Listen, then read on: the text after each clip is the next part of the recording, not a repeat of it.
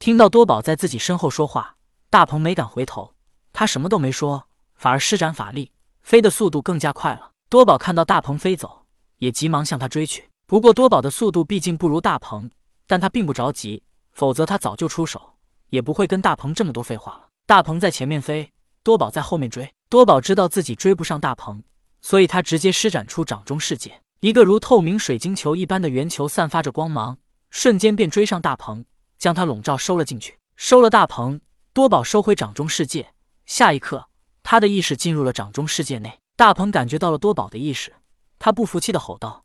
我刚才没有注意，有本事你再让我逃一次。多宝摇头笑道：“你错了，无论你逃多少次，都逃不开我的世界。”大鹏依旧不甘心的道：“我不相信，你要让我心服口服，也要再给我一次机会。”多宝道：“好吧，如你所愿。”下一刻，多宝将大鹏给放了出来。大鹏依旧什么都没说，但他直接现出了自己的本体。之后，他双翅一震，瞬间便达到了万里开外。这一次，大鹏没感觉到多宝追来。但他还是不放心，又接连扇动翅膀，又飞出了几十万里。此时，大鹏才觉得自己安全了。突然，多宝的声音在大鹏的耳边响起，道：“怎么不飞了？”大鹏一听，害怕的又急忙扇动翅膀，倏忽间又飞过了几十万里。我说过，你逃不掉的。大鹏作势欲飞，多宝又说道：“别浪费功夫了，我还有更重要的事情要做呢。”下一刻，大鹏便被多宝拽了回来。当他回过神来，发现自己居然在原地。他飞了近乎上百万里，居然都白飞了。大鹏疑惑的道：“为何会如此？”多宝不屑的一笑道：“从你开始飞走，我便又将你收进了我的世界内，所以其实你一直都在我的世界里飞行。”大鹏不甘心的吼道：“不，不可能！我的速度是最快的，无人能比。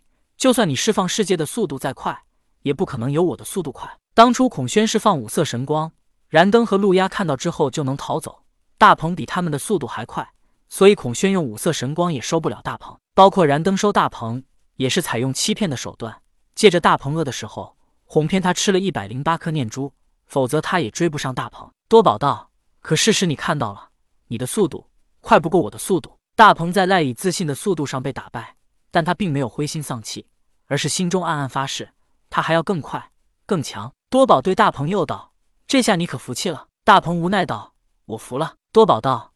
你一向口是心非，我可不想再如燃灯一般。说罢，多宝再次将大鹏收进他的世界。将大鹏收进世界内之后，多宝控制着世界内的混沌之气，疯狂的注入大鹏的身体内。多宝此举便是要将大鹏与他的世界同化。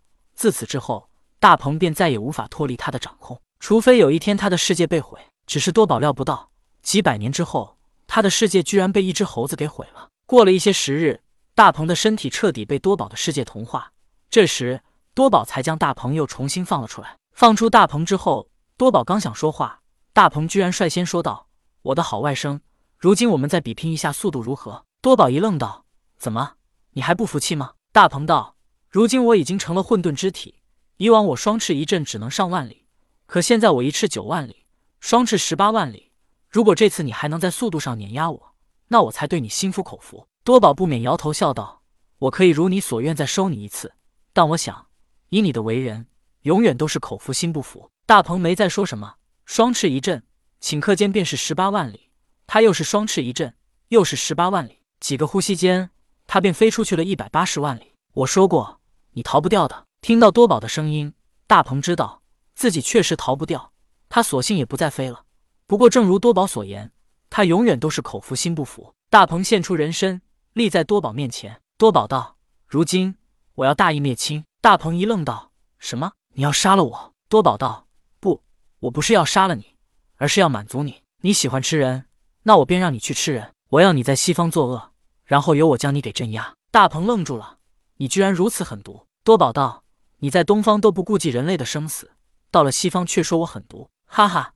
西方之人未经过东方教化，能算人吗？不过是我们利用的工具罢了。”大鹏道：“你说的对，我说你狠毒。”指的是你为了好名声，居然是要将我给镇压。不过，我想知道你最终会如何镇压我。多宝道：“没什么特殊的话，也只不过关你禁闭几百年。”大鹏又道：“我能不答应吗？”多宝道：“你当然可以，但是我现在便会将你禁闭。我想你该知道如何选择。答应，最起码还能过一段痛快的日子。”大鹏道：“其实我也没什么选择，那么告辞了。大鹏向着远处飞去，他要先去饱餐一顿了。只是多宝想不到，他此举却是帮助了燃灯，因为燃灯需要灵魂来充实壮大他的灵山，而多宝恰恰让大鹏去吃人作恶。这些灵魂携带怨气，被度化之后，进入燃灯的世界，对他充满了信仰，快速的壮大着他的世界。或许多宝的世界虽强，但终究不敌天数；也或许多宝终究是没有九品莲台，气运不敌燃灯。